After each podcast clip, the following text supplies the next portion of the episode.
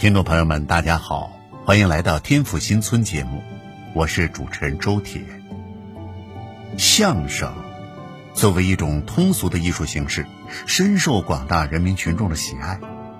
演员通过说学逗唱的艺术技巧，尽展语言魅力，令人捧腹大笑。我们今天在舞台上看到的相声，其实都是名相声，曲艺界称之为明春。而与明相声相对应的，便是暗相声，曲界称其为暗春。我们今天要讲的，就是这个几乎消失在观众视野中的暗相声——四川相书。我国著名方志学家臧次溪先生在《人民首都的天桥》中提到，早年北京讲究明相声、暗相声。暗相声者是用帷幕遮盖，一人入内能学多人声音。它与明相声最大的区别是啊，演员不直接面对观众，而是隐身在一顶布帐里，运用口技模拟人言鸟语，使帐外聆听的观众产生丰富的联想。便正是所谓“五尺布帐一张嘴”。道尽世间百态。暗相声历经明清两代的发展，曾盛行于我国南北。但是随着时代的发展及受限于演出形式，如今在京津、浙江这些曾经颇为流行的地区已经绝迹了。目前啊，只有四川的相书还保持着暗相声的表演形式，但能演出者。亦属凤毛麟角，堪称是暗相声的活化石。四川相书是一种独特的民间艺术，它的表演方式很特别，由一名演员在高约五尺、宽约两尺五的布帐里，凭着一张口，借助于简单的道具，描绘环境、陈述故事、表现人物的活动。观众看不到演员的动作，而是通过听觉和联想进入演员所创造的艺术境界里去。中学课本里的口技那篇古文：“京中有善口技者，使八尺屏障。”是清人林四环在《秋声诗自序》中所写的一个口技艺人表演失火的场景，这就是相书的前身了。相书在明清时代已经很盛行了，约于清朝咸丰同治年间由上海等地传入四川，经过几代艺人的创造和拓展，改编和创作出了更多富有乐趣的节目，加之方言俗语的恰当运用，四川相书独具一格，成为散发着巴山蜀水乡土气息的特有产物。成为中华民族文化遗产中的一朵奇葩。四川相书在一些古代文献资料中被称作口技、相声等等，又有隔壁戏的称谓。节目内容多为模拟生活中的一些场景和情态，如醉汉归家、夫妻吵嘴、鹰啼犬吠、失火救火等等。一人。以清灵为隐身其中，以口做多人嘈杂或象百物声，无不逼真。以精湛的口技技艺，令闻者叫绝。约在清朝咸丰同治年间，四川相书由长江下游传入，经过几代艺人的不断创新改良，在继承了暗相声口技技艺的同时。充分运用富有幽默性的四川方言，形成了比单纯模仿各种声音更具风趣的故事性书目，称为相书。少数地区亦有背兜戏等称谓。发展到清朝末年，相书表演已经臻于成熟了。据《成都通览》中游玩杂技部分记载。相书经警局禁止，然俗不伤雅者，成都只有李姓说得好，名李相书，每日工钱六百文，夜间三百文，住东华门以瞎子耳。这位李相书本名李相成，在成都有传徒二人，大弟子邹明德善犬吠马嘶，兼演戏法；二弟子曹炳坤能编善演，勇于创新，使相书艺术达到了一个。新的高度。要完成一段相书的表演，绝非易事。他要求演员既能充分驾驭四川方言，通过生动、通俗、性格化的对白来塑造不同人物形象，又能模仿鸟、兽、昆虫的鸣叫，并借助一些简单的道具来辅助情节发展和场景的转换。对白时。演员还必须在布障狭小的空间里，通过前后、左右、仰俯不断的变换位置，来区分故事中不同人物所在的区域和方位，使声音更为立体化。比如《花子闹街》一段中，先后出现了四个乞丐、一个女仆和一老太太，不仅男女老少的声音表现出来有显著差异。就是四个乞丐的声音也各有特色，一个沉着，一个苍老，一个沙哑，一个稚气。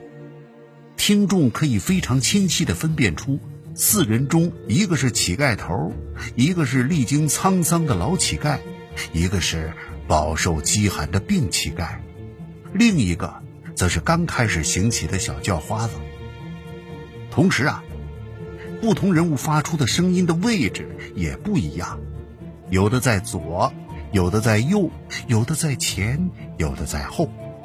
听众可以清楚地感觉到人物的方位和彼此间的联系，从而了解他们所处的环境。四川相书多取滑稽故事以悦听众，但是他的喜剧风格却并不单以人发笑为目的。很多节目啊，都有一定的时代背景和社会内容，从而体现出讽刺性。如《穷登堂》，对旧社会形形色色丑态竭尽挖苦之能事；《骗总爷》，嘲讽了作威作福者反被人骗，故事情节引起观众强烈的共鸣。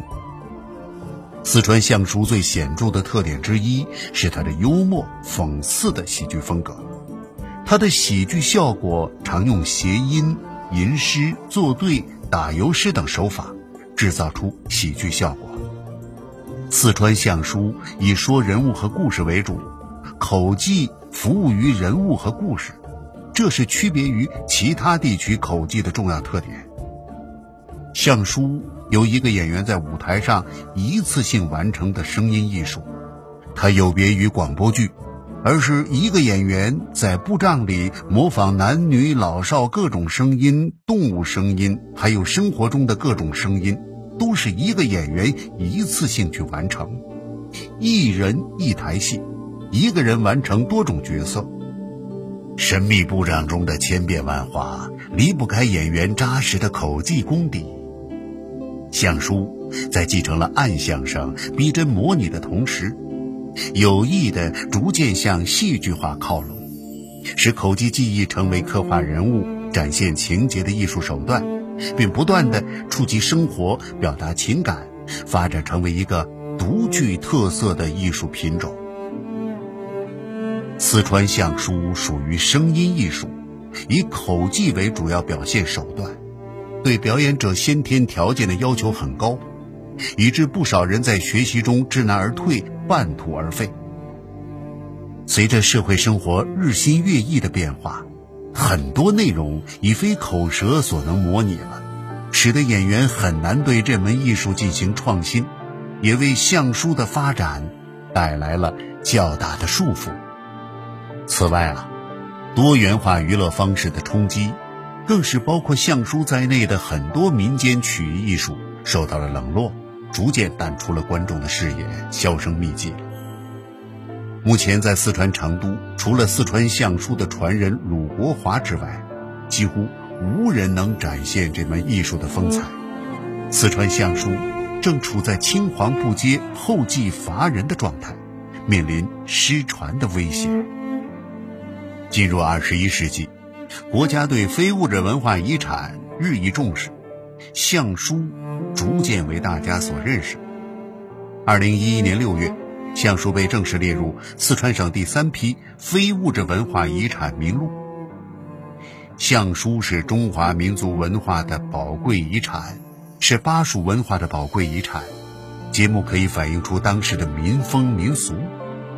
相书既可在舞台上表演，也能深入到基层的车间、农村院落，去为广大人民服务。当年在北京汇报演出，陈毅曾指出，便于上山下乡。相书这种艺术形式，能够起到文艺尖兵和文艺轻骑兵的作用。这就是一人一台戏对广大人民群众的贡献，更受到广大观众的喜爱。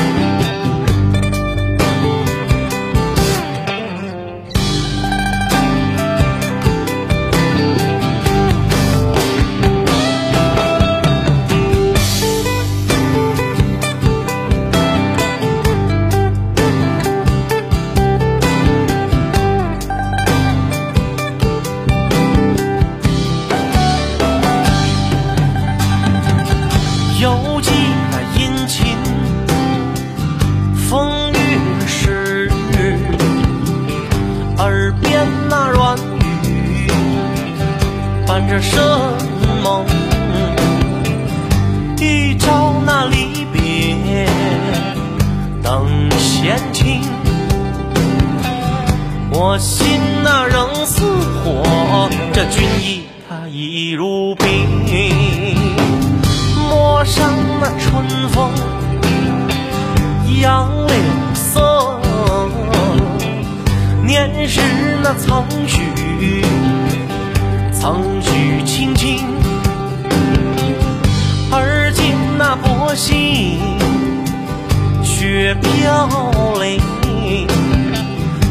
此生那缘已不，那来世就许无情。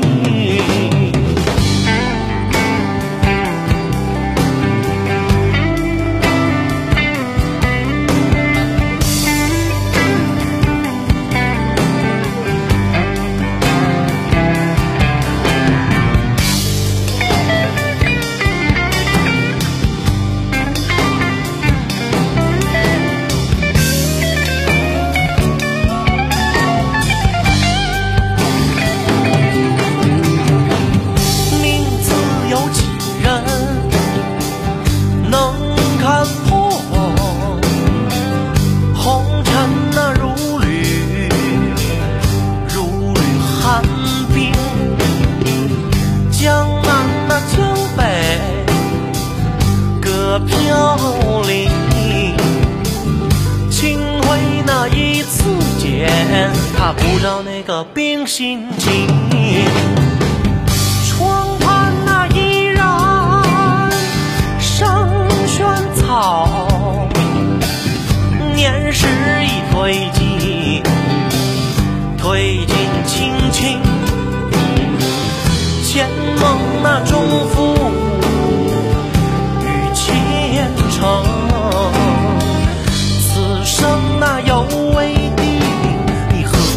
再续来生，你是何必再许来生？你是何必再许来生？